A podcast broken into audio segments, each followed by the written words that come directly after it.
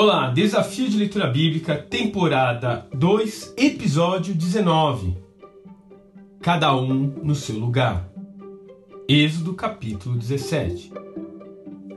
O capítulo 17 nos apresenta de forma inédita uma metalinguagem bíblica.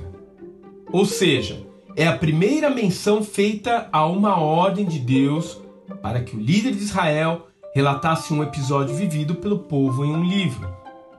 Dessa forma, esse episódio ficaria registrado para a posteridade.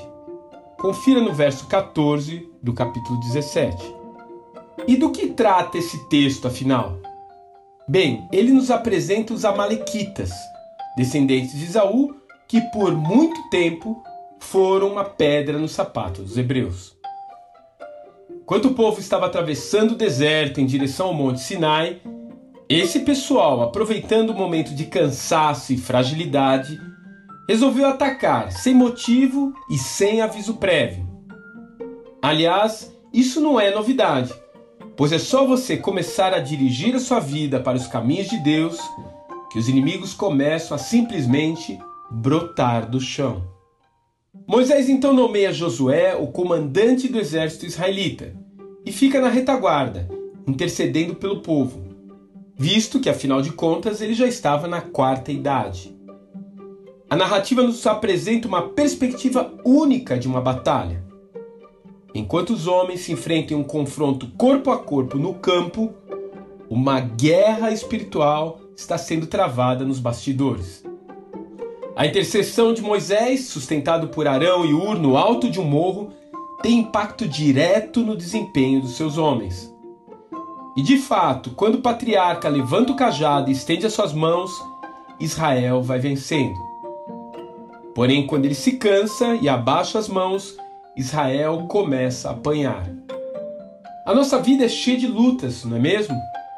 Mas quantas delas deixam de ser vencidas por não sabermos levar em conta o aspecto espiritual? Ficamos ali sangrando no campo de batalha sem perceber que as potestades estão passando sobre as nossas cabeças. E quando a tarefa de orar parece muito para uma pessoa só? Moisés podia estar velho para empunhar uma espada, mas ele era o ungido de Yahvé para liderar o seu povo.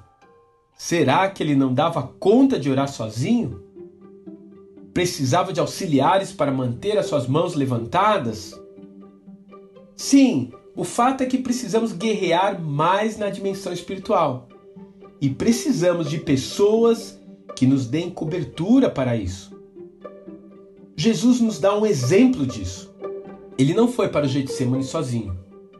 Ele chamou os seus discípulos mais íntimos e pediu para que fossem orar com ele. Quais são as lutas que você está enfrentando hoje? Você as tem compartilhado com outras pessoas? Busque uma retaguarda de oração e mantenha-se firme até que essa batalha finalmente tenha terminado. Moisés construiu um altar e chamou-lhe O Senhor é a minha bandeira. Êxodo capítulo 17, verso 15. Que Deus te abençoe e até amanhã.